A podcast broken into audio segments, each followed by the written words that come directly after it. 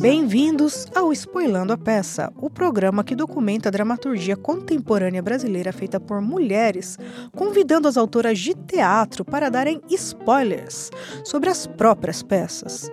Eu sou Belíssima Monfeoli, a nossa convidada de hoje possui Tá Batendo Marco Atrás de Marco, é a primeira roteirista trans da TV brasileira e conquistou isso escrevendo para a quarta temporada da série Sessão de Terapia da Globoplay, no ar em 2019.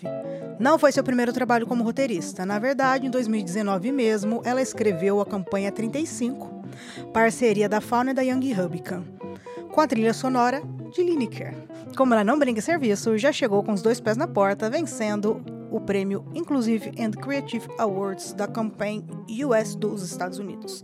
2020 é o ano do lançamento da sua série com a Zola Filmes, parceria entre GNT e Globoplay.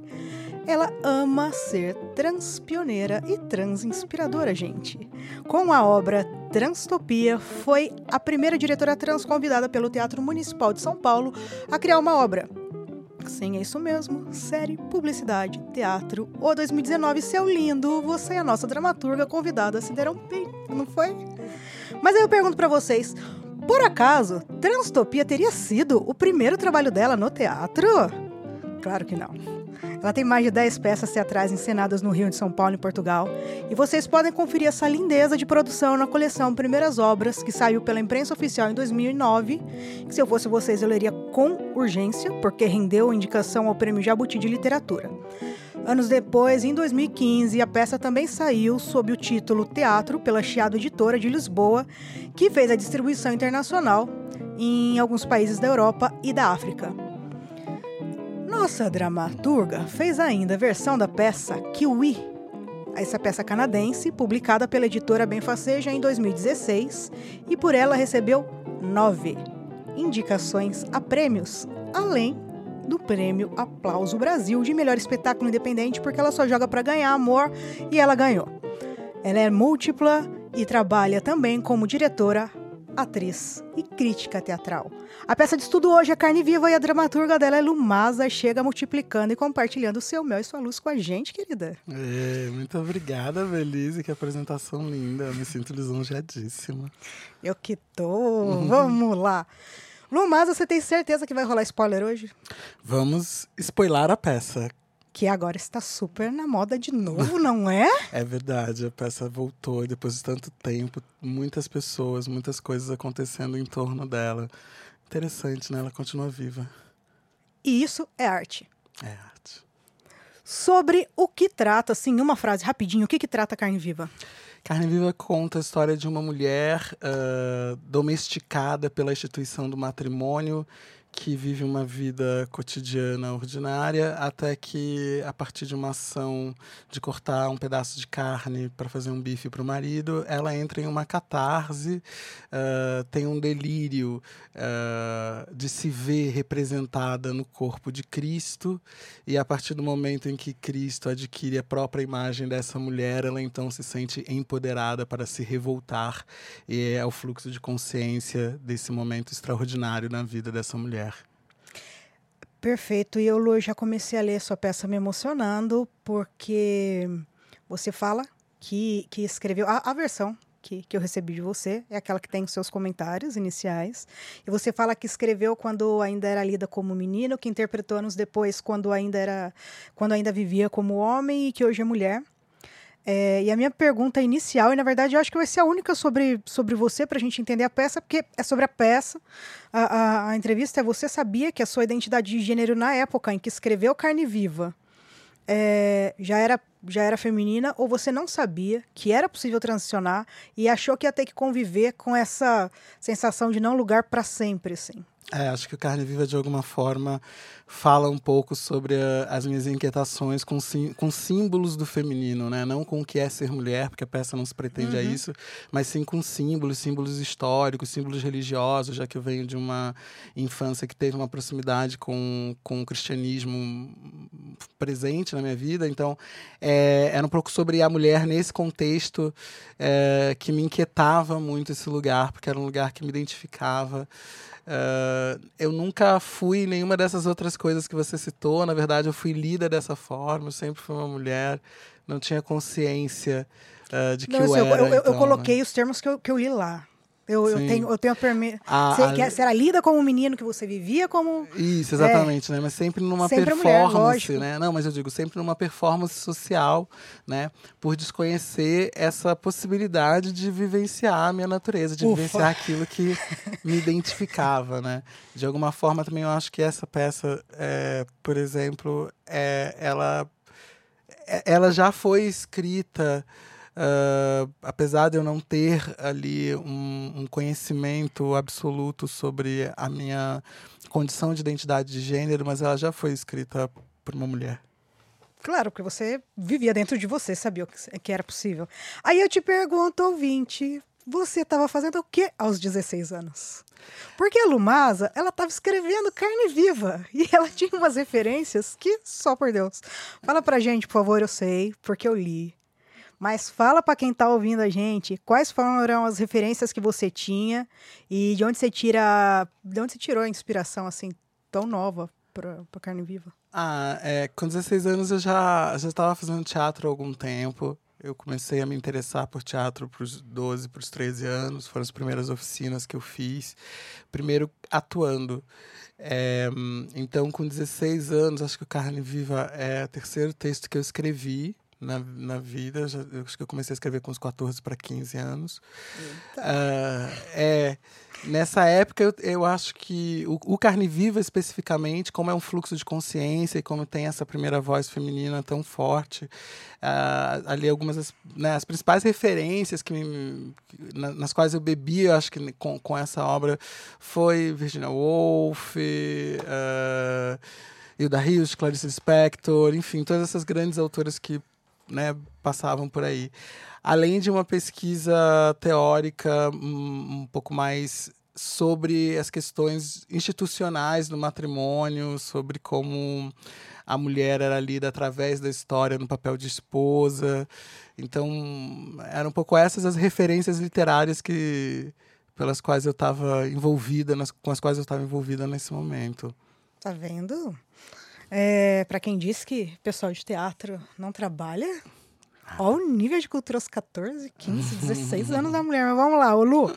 Você observa que o nome da sua personagem é. A, a personagem dela é dividida em. É, é, é, é, uma mulher dividida em uma mulher, uma mulher um, uma mulher dois, uma mulher três. Mas é tudo fluxo de consciência de uma mesma personagem. E você observa que ela é limitada por um gênero, são quatro personagens, né? É, com esse nome.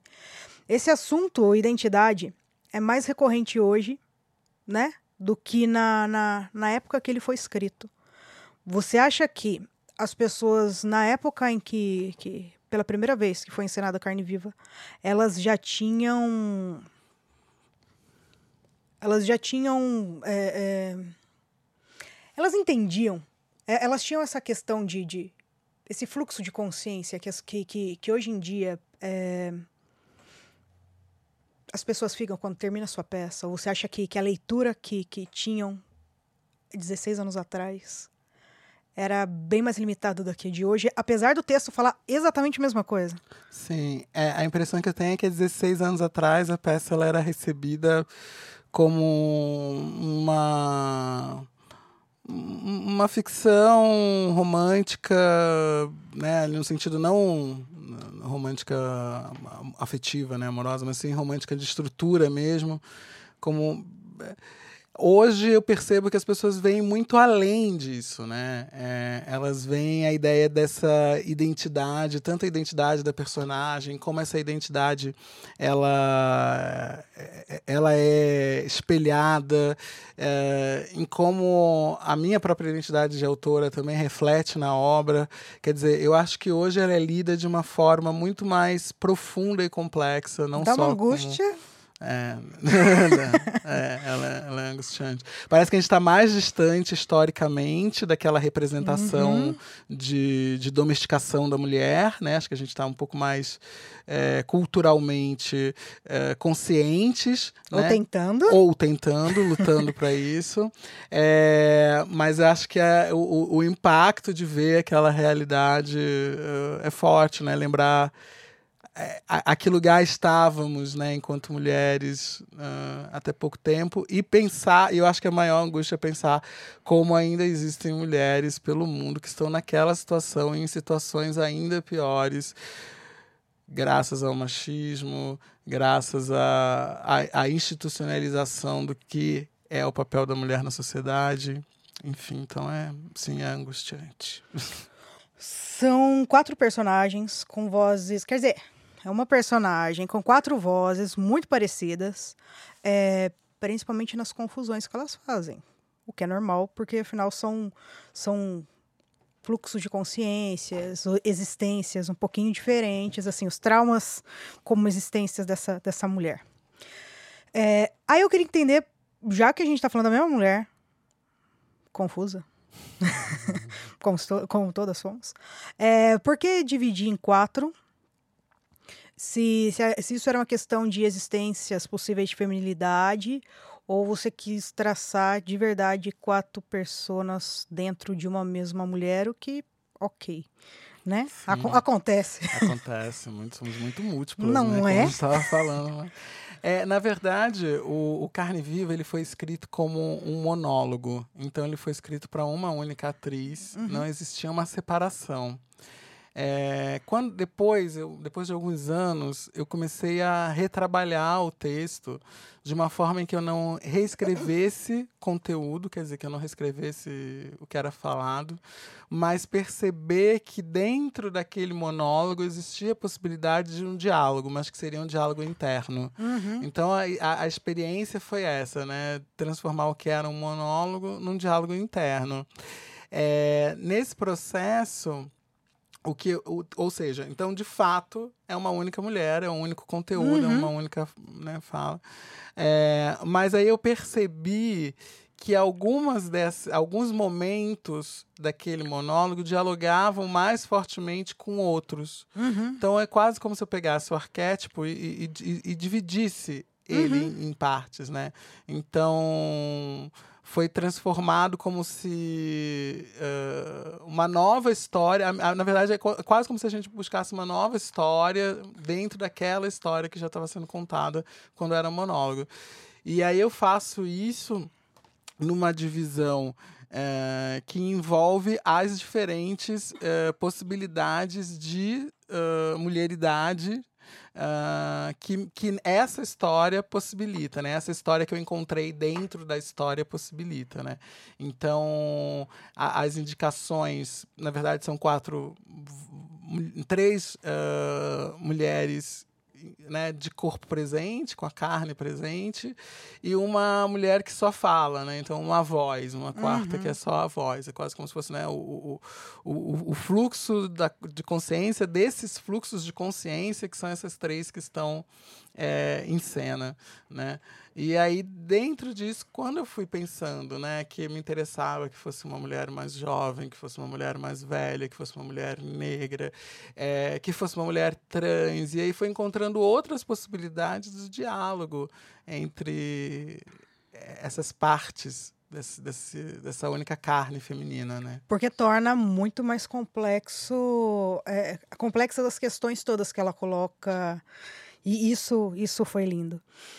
E, e aí, nessa, nessa, nessa mulher que, que não aparece como carne, nesse, nesse off, ela traça uma analogia entre Cristo crucificado sangrando e o sangue da menstruação. E é uma das coisas mais originais, atrevidas e polêmicas que eu já vi.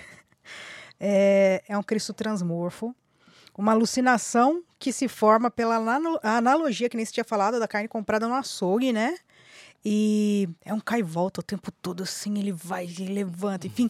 E ao mesmo tempo que as personagens. É, que, a, que as personagens empatizam com a carne do, do animal lá, que tá lá em bife, é, porque ele teve a importância da vida reduzida, um alimento, né, né, né, ele se liga ao sagrado, né? E aí vai criando um ciclo que subverte totalmente o que é uma ordem burocrática de importância da natureza, né? Pô, eu não como carne, eu achei lindo. Já começa que eu achei maravilhoso, que para mim não existe mesmo essa hierarquia. Sim, sim. Vida é vida. É, e aí você coloca como todos sendo parte da mesma coisa. É a minha interpretação. Eu queria que, que, que você falasse a sua. Explica pra gente essa, essa piração toda desse, desse Cristo. Você, você deu uma introduzida. Sim. Mas. É, então, acho que eu tenho uma, uma origem que passou ali por uma formação religiosa, enfim, eu tive uma proximidade grande com, com a igreja católica. Um pouco além, você quase foi trabalhar na igreja, é, né? Exatamente, é. Então, nesse sentido, é, né, esse foi um pouco um dos, uma das, dos primeiros lugares de onde eu vi o mundo. É, e o mundo visto daquele ponto me parecia que a mulher ocupava um lugar que eu queria entender, que me chamava, que me interessava. É, e nesse mundo, né, e dentro desse recorte é, patriarcal, né, de um de um de um Deus que é representado por uma figura masculina, né, na, na corporificação, né, quando a gente tem Jesus Cristo, eu ficava pensando, né, que era muito pesado você ter uma existência feminina, né, sob o olhar ali, sob a presença, né, é, de um corpo masculino crucificado, né. E aí eu fiquei pensando que se de alguma forma essa submissão feminina uh, se dava institucionalmente pelas leis religiosas, né, pelo que é, esse Cristo uh, diria através de seus péssimos representantes na Terra, é, que a, a, a, revolução dessa mulher, o empoderamento dessa mulher, poderia se dar também no momento em que ela se olha, né? Ela, aliás, ela olha esse crucifixo, ela olha esse corpo masculino crucificado e se vê, quer dizer, ela se vê como Cristo, ela se vê como Deus. Né? Uh, faz sentido, ela gera? Faz todo sentido. É, aliás, e faz... se não quiser, não gera, mas. Sim, Uai. sim, sim. Não, e faz todo sentido religioso, inclusive, como. Claro. Pela minha formação religiosa, me parece que faz, faz todo sentido do mundo. É justamente se ver em Deus, né? Já que somos todas e todos a, a, sua imagem e semelhança. Não, e, e a partir pat... daquele momento, ela alcança o poder, ela toma posse da sua história. Uh, e aí vai numa vertigem né? Uh, enfim, de, de, de, revolta contra essa domesticação, contra esse patriarcado, contra esse lugar ao qual ela foi predestinada. E é muito engraçado, porque o patriarcado tem, tem medo de algo que, portanto, é divino. É, é... Se o nascimento é divino, como a menstruação ou tudo que é ligado ao corpo da mulher, ele pode ser considerado sujo o tempo todo. Essa essa essa mania de não sou eu, então tá errado. Eu, eu achei lindíssimo isso na, na, na sua peça. É como eu disse, eu não como carne, daí essa essa peça reverberou em mim no exato tom do nojo que eu tenho, assim, achei maravilhoso. e você fala também da, da carne como algo literal, corpo, e como função só de ser corpo é, é, e de ser coisa. E que por isso ele sente, sangra, é, sangue corre num corpo vivo e mesmo quando a carne já não faz o, o, o menor sentido como alimento para nossa mulher, ela, ela se vê fazendo um bife Porque, pô, o maridão queria, e aí é, é costume. E. E esse momento que ela se toca, que ela tá no automático, para mim foi muito, foi muito forte. Dúvida. Foi para sua personagem chegar ao limite de, de se questionar a respeito das microagressões a, a que ela se, se submetia? É, ou, na verdade, foi para questionar os padrões que socialmente são impostos, que, que você já estava pulsando e querendo eclodir de vez, assim? Sim. Acho que um pouco das duas coisas, na verdade. É, de alguma forma, narrativamente funciona como esse estopim para ela, mas de fato é, é uma reflexão um pouco maior, né? Eu eu própria tenho uma relação com, com comer carne muito complexa, porque é, eu, eu fico num processo de períodos é, de, de vida vegetariana e períodos de vida carnívora. Uh, e eu e, e, por mais que possa ser contraditório, enfim, porque eu não abandonei o hábito de comer carne de vez, uh, eu acho comer carne é algo muito complicado, para não dizer o mínimo, no sentido que uh, não me parece fazer sentido historicamente nesse momento da civilização, nesse momento da vida contemporânea.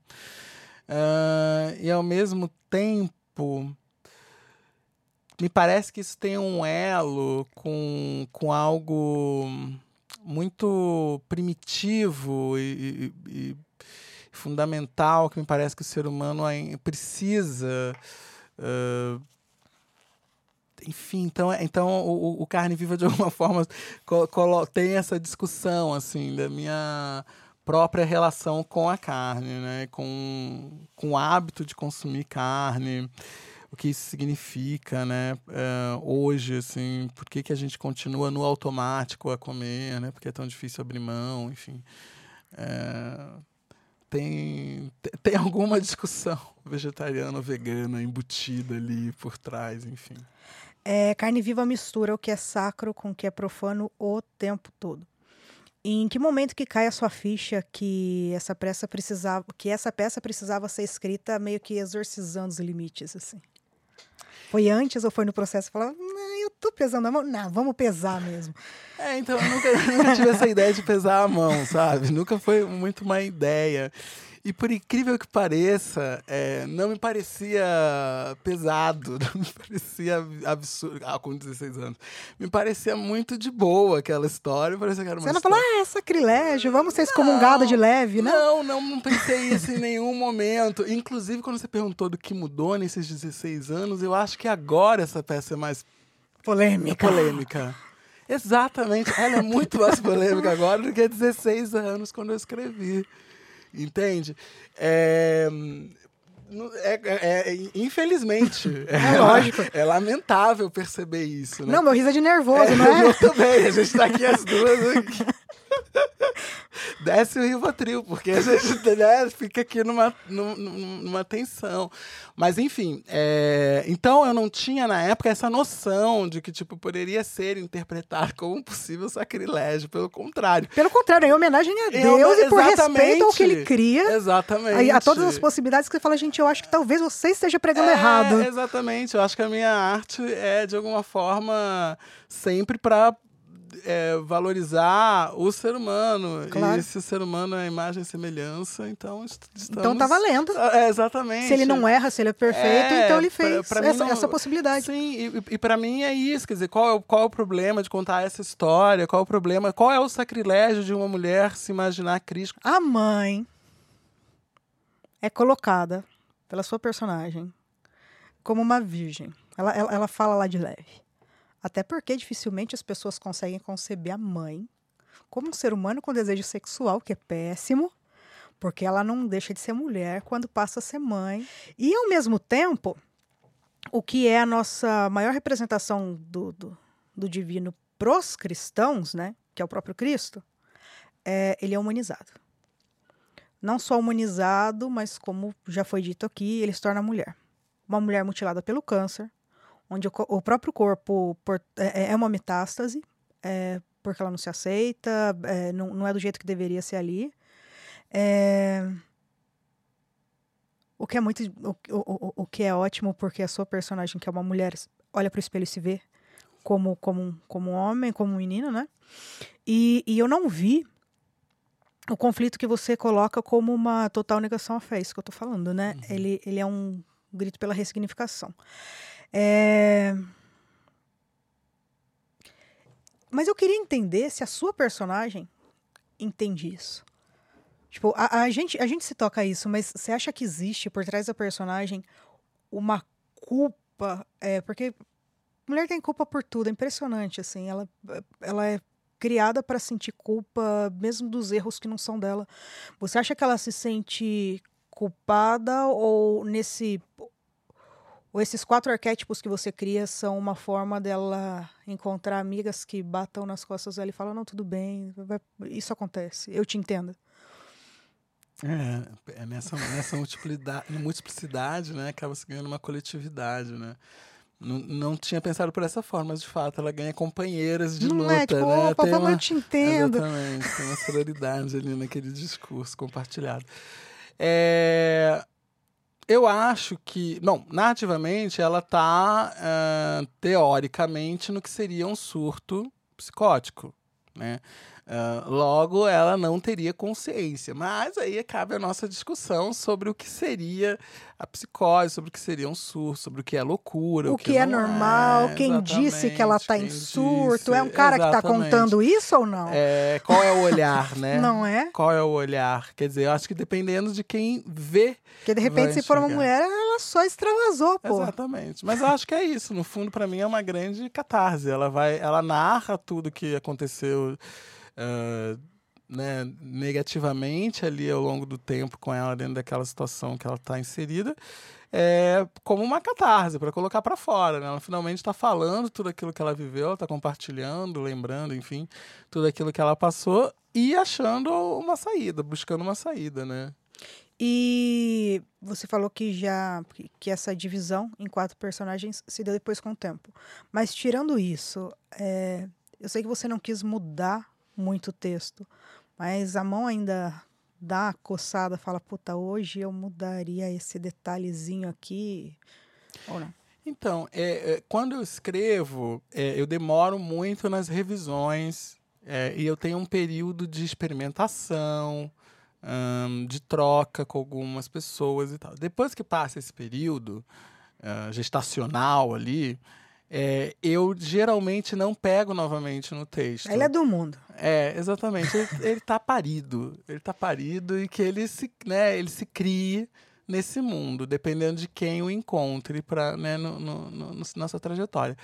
A, a, questão é que eu sou uma diretora também. Eu sou uma diretora que me interessa em debater a dramaturgia, no sentido de ressignificar, de achar novas possibilidades, de encontrar né, lugares além, enfim, de, de cada vez explorar. É, as diferentes potencialidades de uma obra. E o que acaba acontecendo é que muitas vezes eu me deparo com a minha própria obra, muitas vezes eu me dirijo né? Foi, e aí você muda no palco que foi e o que tá aconteceu, valendo. É. exatamente. É. É, aí o que acaba acontecendo é que às vezes muda no palco. No caso do Carne Viva especificamente, né, o meu interesse em mudar foi um pouquinho antes, né? É, eu já tinha interesse uh, em encenar e fiz uma primeira experiência com essa multiplicidade de vozes. Depois, quando o texto foi ganhar uma montagem, que foi em Portugal, o texto seria feito na versão do, é muito louco, porque o texto existe nas duas versões hoje em dia. Né? Então, o texto iria ser montado por uma única atriz, na versão que é um monólogo. É, no entanto, no processo de com a minha direção, no processo de ensaios, essa atriz sofreu um acidente que impossibilitava ela de realizar. Era um espetáculo com uma produção grande, num teatro grande, então já tinha um cenário criado, tinha uma série de coisas já desenvolvidas. Aí imagina só se tivesse alguém que entendesse tudo da personagem, que louco! e aí chamaram? Não, pois é. é, não, assim, e aí, né, não, eu, eu já estava dirigindo o espetáculo quando isso aconteceu. Mas daí você veio para ser a, atriz. Não, não. E aí o que, que eu fiz? Eu, eu, nesse momento que aconteceu o acidente, é, entre as possibilidades que tinham de trabalhar a peça, eu falei assim: não, eu vou abrir a peça. Eu já fiz essa experiência antes e eu vou fazer novamente. Eu vou abrir a peça e vou remoldar essa peça de um jeito que essa atriz que está com essa limitação consiga permanecer no espetáculo é, e que outras atrizes também interpretem essa personagem e deem conta das outras ações físicas que já estavam previstas na encenação. E aí você ficou como atriz? Não, não, eu não, não? atuei. Não, não, não Mas atuei. eu ouvi errado! É, não, não, não atuei. Eu não atuei em carne viva. Tá vendo como a gente tem que ler não, as coisas não. e tirar as dúvidas? É, claro, Me falaram, não, claro. mas ela foi, ela, não, ela foi atriz. Não, eu falei, gente, que loucura! Não, não, não, não fui atriz do carne viva, não. Eu só dirigi, só não né? Não, Mas só é ótimo. Eu só, eu só é, escrevi, eu só dirigi, é eu só coloquei esse negócio pra frente. É, não, eu dirigi. E aí, nesse momento, eu tomei essa decisão de reconfigurar é, a estrutura da peça, já que não poderia mais ser como monólogo. Mas a versão de monólogo continua, inclusive há rumores de que vai acontecer uma montagem em São Paulo em 2020 dessa versão como um monólogo. Conta pra gente, você prefere como? Eu gosto das duas versões. Eu acho que elas falam a mesma coisa de formas diferentes. Eu gosto das duas versões. Quem sabe no futuro aconteça outra. Eu sei que esse, esse ano também essa, a versão com várias atrizes está sendo feita na formatura de uma um, di, diretora da UFBA lá em Salvador. Tá bom. Então, então as, as duas versões estão coexistindo. Gosto assim. A culpa. Muitas religiões firmam seu poder no medo e na sensação de culpa dos fiéis. Outros na libertação. É, outras na libertação. A mulher da, da, a mulher da sua peça, ela se sente tão culpada, né? É, que vê Cristo é, a culpá-la por não tê-lo salvo. Explica pra gente é, essa metáfora, por favor, é, não me parece, não me parece que seja de Cristo que ela está falando. É, mas do menino que ela teme reconhecer nela. Na verdade, é, a, a, a, humanidade possível na existência dele. E, e eu fiquei me questionando, por, por isso que eu estou te perguntando, se, se de fato ela se vê é, como, como um menino, e aí sendo o, o, o seu inverso naquela época, ou se ela acha que ser menino seria um jeito mais leve de estar tá na vida, já que o mundo é patriarcal. Mais poderoso, eu dizia, diria, né? Não mais leve, mas poderoso. Acho que ela sabe que é essa é isso, é. imagem masculina é, é mais poderosa. É, você sabe que é, não existe, não existe conscientemente é, essa direção exatamente não, não existia conscientemente na escrita, inclusive, de uma possível é, questão de, de transgeneridade no, no olhar dessa personagem para para esse homem sagrado. É, mas ela se vê daquela forma. Então, Mas pensando bem. É, então, nos... Talvez. Talvez. Talvez. É, a princípio não era essa a intenção, mas de fato o tempo todo a gente está falando de gênero nessa história, a gente está falando da condição feminina, da sua condição oposta, masculina, dentro dessa sociedade patriarcal. E ela, mas eu não sei se é uma questão de gênero, se é uma questão uh, como uma Joana d'Arc ou como qualquer outra mulher que teve que uh, se passar por homem para ter poder. Então eu não sei se ela está mais próxima de uma transmasculinidade ou de uma transfeminidade. De Adorim. É, de Adorim. Talvez. é. Fundimos-nos numa única criatura matrimônio, se ameis de duas cabeças. É assim que a mulher 1 questiona a indissolubilidade compulsória de quem se casa. A peça fala também de uma indissolubilidade de papéis sociais e de uma identidade pessoal, né? Porque a, a, as mulheres, elas acabam virando carne ou coisa do marido. É isso? É, eu acho que de alguns, né? A gente acredita que tem uns que não fazem. Que se salvam. é esses que a gente quer de aliado. Não, de. Acho que sim, acho que de, de alguns maridos essas mulheres são vistas historicamente como propriedade, né? Carne. Como bem, como carne, exatamente. É que nem aquele personagem, esqueci o nome agora. Venha que eu vou lhe usar. Sim, sim, que está ali à disposição, né? Inclusive essa questão do, do, do, do né, venha cá que eu vou lhe usar, é, é, na peça, né, a questão do estupro marital é abordada também. Pois né? então, é, a gente vai falar é, disso. É, Puta, então, porque... É, acho é, que, que... Que ódio. Que tem a ver com essa ideia, né, de posse, de propriedade. De achar que é né, ok. De achar que é ok que está ali à disposição, né, para cumprir aquela função que, enfim. Carne Viva questiona as relações românticas em que o tempo faz as pessoas mais desconhecidas do que quando resolve ser um casal. É, a seu ver, a sua personagem entra nesse relacionamento para se afirmar como mulher, cumprindo o que esperavam dela ou na esperança de se sentir completa. O que nunca aconteceria porque ela não se entendia em essência. É, eu acho que ela hum, tenta seguir o roteiro né, pré-estabelecido dessa existência feminina de um tempo histórico que é retratado né, na peça, não objetivamente, mas que dá a entender que é do passado, né, que é algum uhum. tempo atrás, quer dizer, é, algum período em que é opressão. Aliás, não precisa ser no passado, não, na verdade, né? Só depende do contexto que você queira inserir essa história. Ela não precisa ser no passado. Eu preciso corrigir, porque infelizmente isso poderia acontecer agora. Puta assim. merda. É... Infelizmente acontece em alguns lugares. É, exatamente. E não precisa ser lugares longe, pode ser na periferia. Pode ser na casa ao lado. Pode ser na casa ao lado, pode ser aqui embaixo, a gente não sabe o que está acontecendo dentro daquele uhum. apartamento com aquele casal, né? É, mas ela acho que tenta seguir o roteiro programado, né, de que vou casar, é, porque é isso que me cabe, né? Minha mãe se casou, a mãe da minha mãe se casou, por isso que eu estou aqui. Vou dar continuidade. É a meta de vida. É, é a meta de vida.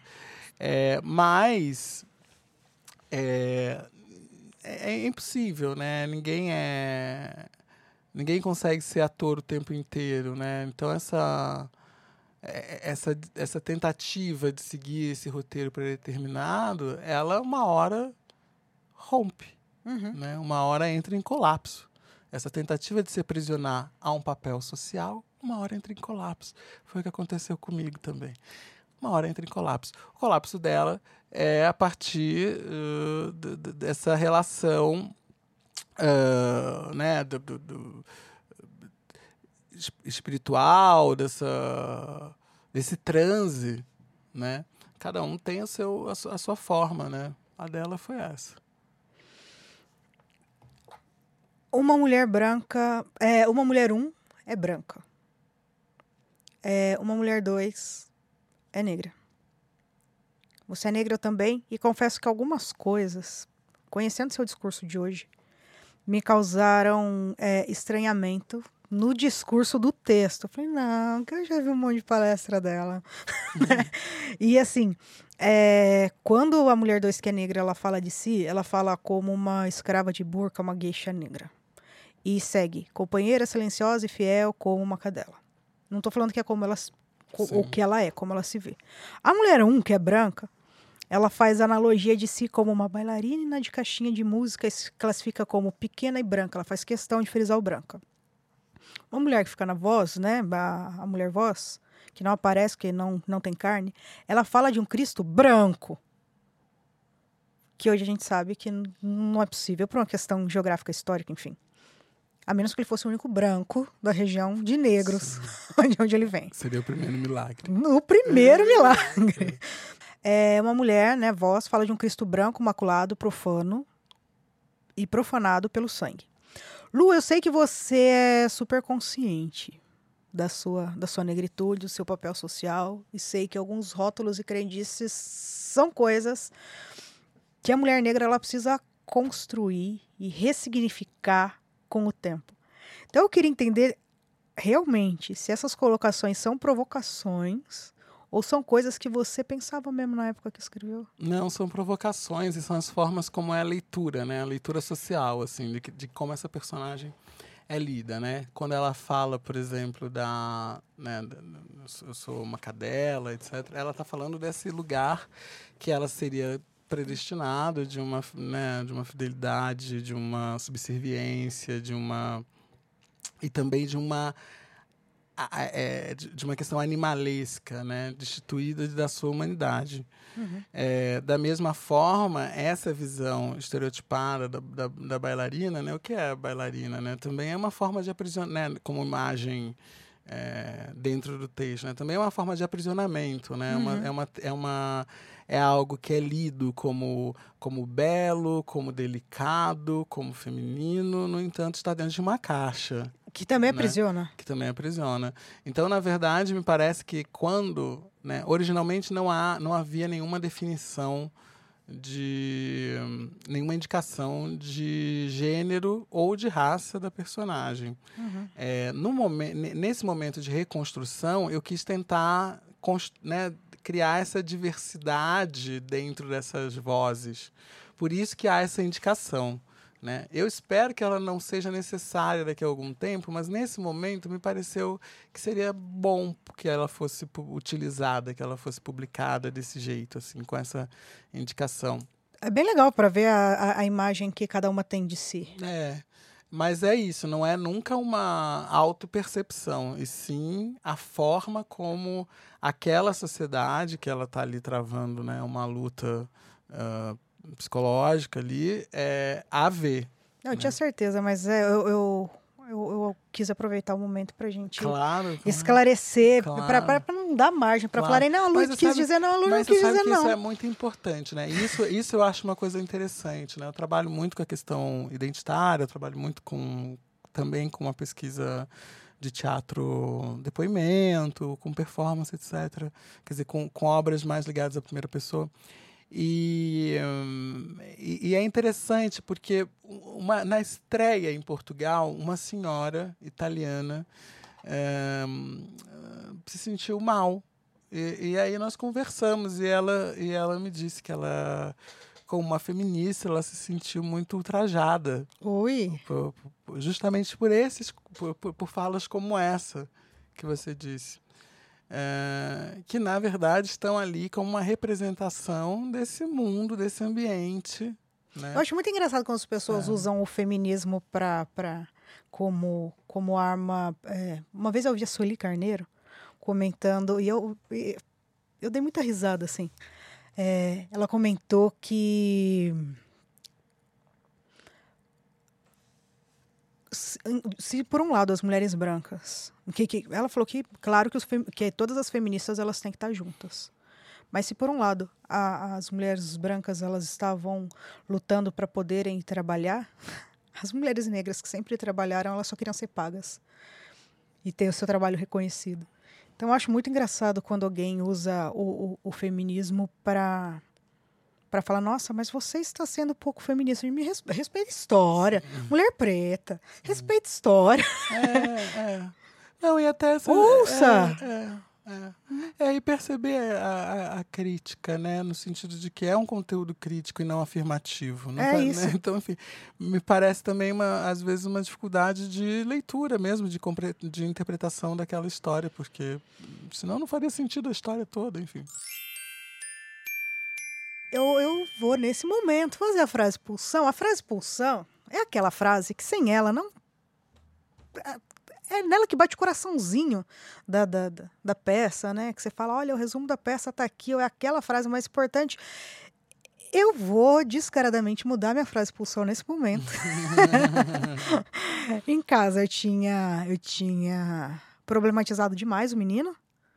É, eu tinha entendido que, que a frase era outra.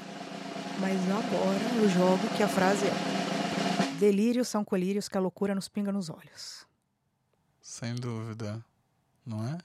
Não sei, eu tô te perguntando se essa é a frase pulsão ou não. Eu posso estar errada. Estaria? Eu não sei.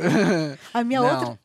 Não, porque é justamente né, o, o, a base dessa, dessa história é essa mulher é, finalmente enxergando e ela só consegue enxergar, ela só consegue encontrar essa transparência através da loucura.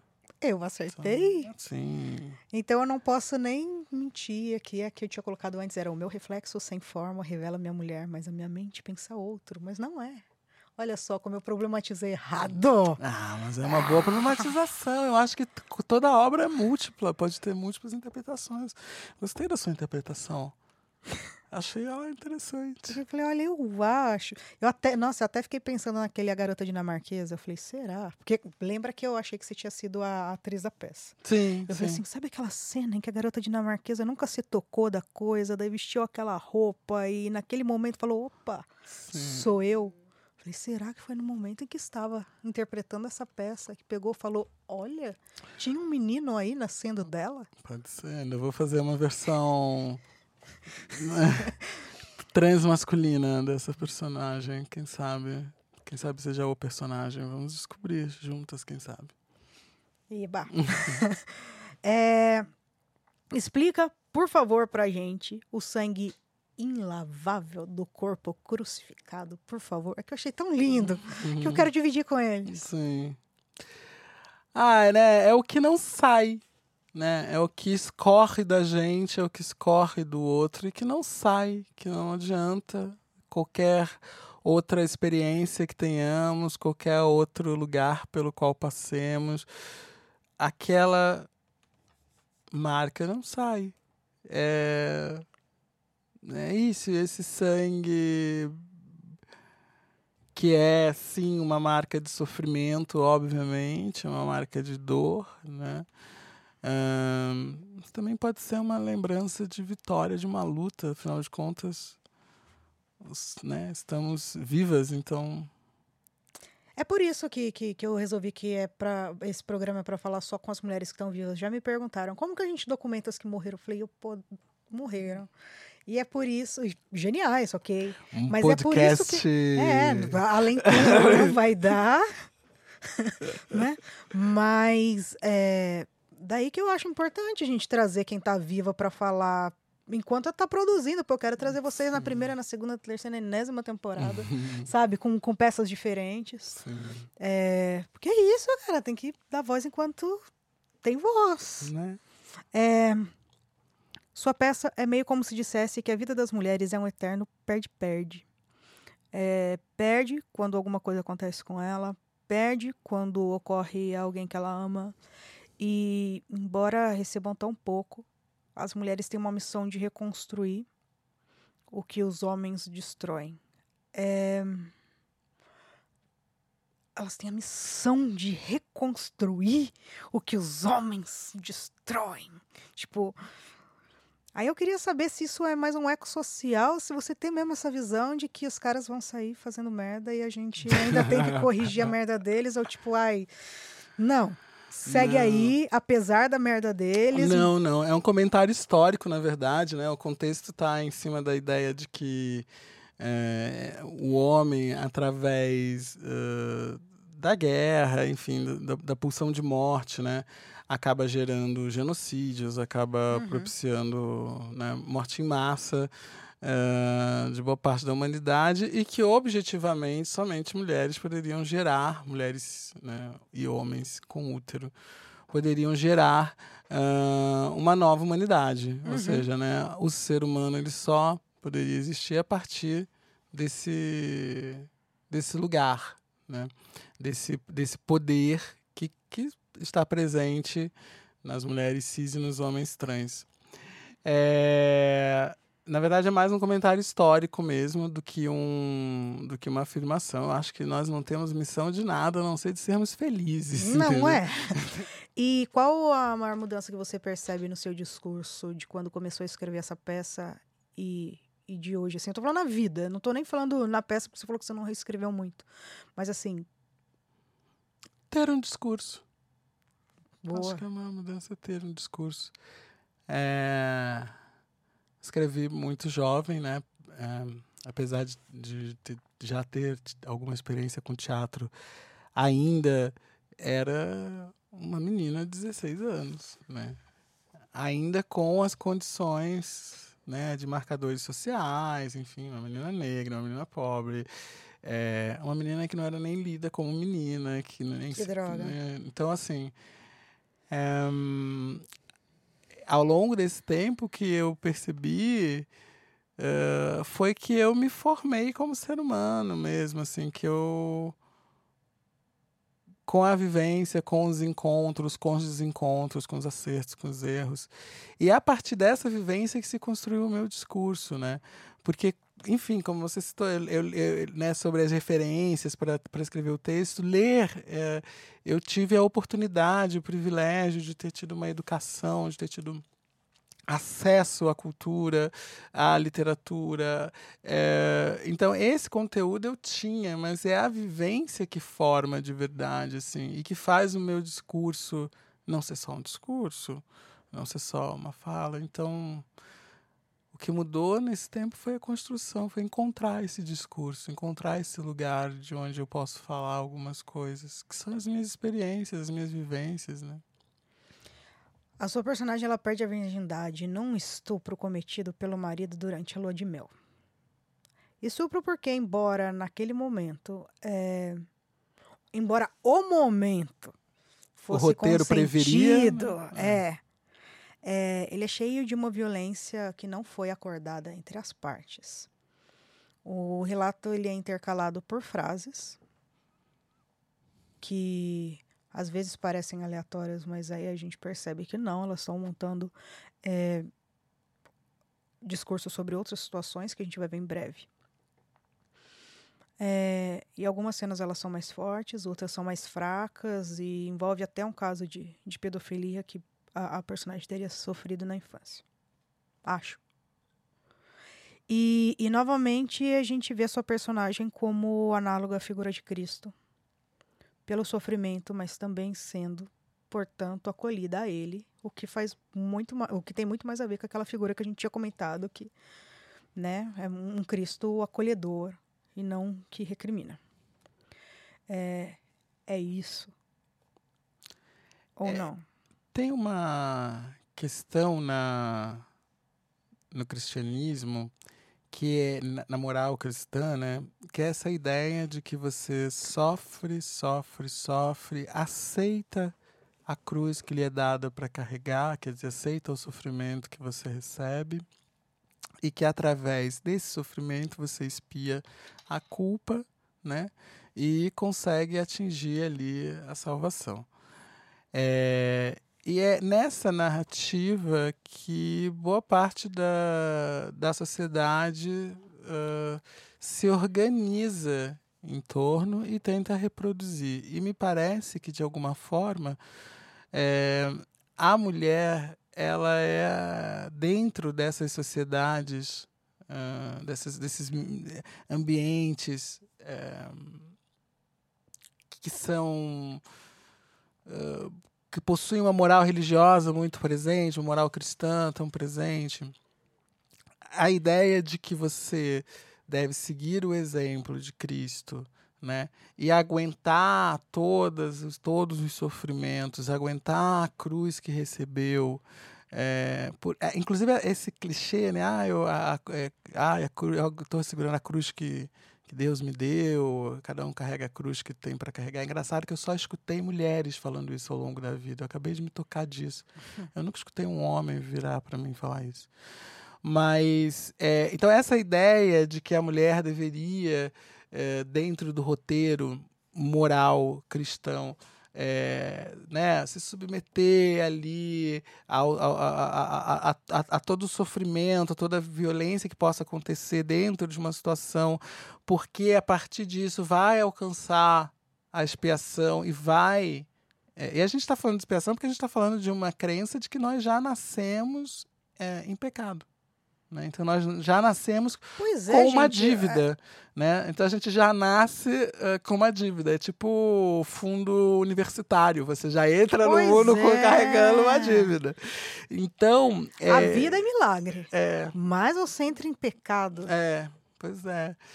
E aí, essa, essa ideia de que então a mulher precisaria se submeter como um Cristo à cruz que recebeu, a todo o sofrimento, porque no final vai alcançar a salvação. Que salvação é essa? Não sabemos, afinal de contas, é só no final. E nesse final, ninguém voltou, pelo menos ninguém 100% confiável para nos contar. Não é? Então. Mas Jesus Cristo tentou explicar tantas vezes. O cara ele era tão deboísta. Eu, eu tipo, foi simples. Amai-vos uns aos outros. Como eu vos amei. Não é tão simples. Pois é, você sabe que no budismo existe uma, um, um, uma linhagem do budismo que pega e resume todo o ensinamento de Siddhartha Gautama a um único sutra, né, que é o Sutra de Lótus. Que é o, a Soka Gakkai, né? Isso. Eu, é. eu fui budista. Ah, então. 12 anos. Então, pronto, né? no meu Horengekyo. É assim, e você resume toda aquela obra, todo aquele conhecimento tão vasto de Buda nessa frase. Poderia se resumir. Que é devotar a vida à lei de causa e efeito que rege o universo. É isso, cara. Então, e poder... Amai-vos uns aos, aos outros, que isso volta, isso. caramba. Então, poderia ser feita a mesma coisa, né? Resumir tudo a essa frase, a esse sutra, né? Se virasse um sutra, se virasse um mantra, né? Amai-vos uns aos outros. Como eu vos amei, gente, é isso. É, estamos pro finalzinho, a gente tem quatro perguntinhas agora. Na página 14 acontece aquilo que a Elu disse era grande virada. Ela para de obedecer e de calar. Ela fala, ela goza, ela cospe, vomita as palavras, ela arrebenta-se, como uma lagarta que vai virar uma borboleta. Mas aí a vida ainda a subjuga mais um pouquinho. Ela engravida e tem um bebê que também é uma metástase, porque não estava esperando. É um câncer assim como o seio.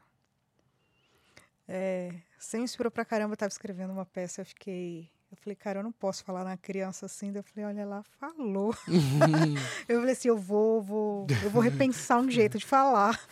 é... Mas aí ela provoca um aborto. E mais uma vez ela recebe uma desaprovação social. E um dia ela cansa. Ela cansou bem depois de mim, eu já estava cansada faz tempo da vida dela. e estava exausta quando ela finalmente resolve fugir de tudo que a punia, castrava, impunha, comissionava. Só que foi um impulso. Ela não se planejou, ela só fugiu. E, e essa falta de planos faz ela chegar a lugar nenhum. Explica pra gente, por favor. Então, é, essa personagem, ela realmente tá num, num círculo de, de sofrimento, né? Sendo impelido pela moral, pela, pelo patriarcado, pela, pela, pela instituição religiosa, enfim. É, e, e ela tá, né? A gente acompanha o fluxo de consciência de alguém em delírio, né? Então, obviamente, o que uh, a movimenta é um impulso, né? Ela não tem um, ela não está apta naquele momento, né, que a gente a acompanha para ter um planejamento que é uma condição para essa libertação se dar de forma mais bem sucedida. Ela simplesmente vai, né? Ela sai, mas é isso. Se você não sabe para onde está indo, ah, ela não é acolhida e não. É muito engraçado quando a pessoa fala de patriarcado, em geral eu já olho e falo assim, vamos ser amiga, porque só uhum. gente usa, só mulher que, que entende o quanto o patriarcado achata, é, é, é, é, achata a gente, Sim. que usa o, esse termo, Sim. né? É, quando a personagem resolve finalmente cortar sua carne, então ela vive. Antes, ela revive lembranças. Você acha que todo ressurgimento até vale a pena é, uma dor, ou que a dor é mais do que necessária para que a gente possa ressurgir. A dor não é necessária para nada. Isso. Ela só se coloca. Às vezes ela é inevitável, mas necessária, pelo amor de Deus. Para, né? É porque existe uma outra possibilidade de leitura do final, né? Porque como eu fiz essa indicação sobre as identidades de gênero das atrizes que devem interpretar essas uh, múltiplas é, presenças de uma mulher, a gente tem em cena uma mulher trans e uma mulher cis. E essa possibilidade no final, que é um final que é meio final do mundo e ao mesmo tempo um novo começo, né, como um gênesis de início de nova humanidade, vem através do encontro de uma mulher cis e uma mulher trans, ou seja, através delas né, duas mulheres podem gerar esse novo mundo. Então, tem essa possibilidade. Que lindo! tem uma coisa interessante nesse final, né? Assim, nesses 16 anos, eu sempre que escuto. E aí a pergunta, quem disse que ela cortou a carne dela? Ela cortou uma carne, não é dito que é dela. Não. Não. Eu achei que era uma carne dela, mesmo que metafórica. Pode ser. Tipo, é, corta da própria carne, é tipo, aquilo deixa de ser do jeito que sempre foi. Sabe, eu, eu, eu tinha entendido como se ela tivesse, tivesse se libertado finalmente sim. de toda, de toda a metástase. Sim, sim. De tudo aquilo que não era ela para poder ressurgir nova. Sim. Não, eu concordo com essa leitura, mas, ela também, mas também poderia ser a carne do marido. Nossa, eu gosto dessa leitura. Uau! É, ela, ela descreve um, um... Uau, que forte. Eu não É. tinha pensado nisso. É. Eu não tô falando que eu acho legal ela matar marido. Não é isso. Eu estou falando que, que legal. Eu não tinha pensado nessa possibilidade. Provoque-me. Que eu acho ótimo. que é uma possibilidade mais, que eu gosto mais, particularmente. Duas perguntas finais. Lumasa, sua arte é política? Não teria como não ser, sendo eu uma mulher, sendo eu negra, sendo eu trans. E para quem nos ouve e quer viver de dramaturgia, que característica é preciso deixar viva enquanto se cria? Eu acho que para escrever qualquer coisa, inclusive dramaturgia, tem que ter muita paixão pelo ser humano e querer muito contar essas histórias e entender que ao contar essas histórias a gente também pode transformar essa, essa realidade que é representada. Entender que mais do que só ah, representar um momento na vida de alguém é, é possibilitar transformar uma vida inteira para vários alguém que vão estar numa plateia, né, que vão estar na plateia. Então, essa consciência, né, ao escrever uma ficção, ah, me parece algo muito importante e que agora a gente está ganhando cada vez mais consciência dessa responsabilidade e oportunidade que a dramaturgia dá. Eba. Obrigada, obrigada por ter vindo. E para quem tá ouvindo a gente, amem-se. Porque daí vocês conseguem amar uns aos outros. Com certeza. Amem-se sobretudo. Obrigada. Eu amei a, a- a sua Obrigada. entrevista. Foi um prazer. Que gentileza. Obrigada. Obrigada pelo convite. Parabéns pela pe- pelo feito de reunir essas mulheres aqui para contar sobre o teatro e e também para quem está ouvindo, né, que está dedicando seu tempo a escutar as nossas histórias sobre o que, que a gente está criando. O Carne Viva está tá publicado pela Funarte na antologia de dramaturgia negra, que está disponível, então as pessoas podem pesquisar na internet. Dramaturgia Negra Funarte é uma antologia com 16 autores. Eu sou uma deles e o Carne Viva está lá. Então fica o convite. Obrigada. Obrigado. Dos estúdios da SP Escola de Teatro, nossa apoiadora, o Spoilando a Peça e eu nos despedimos hoje. Beijinhos para vocês e para SP. Nossos 50 mais.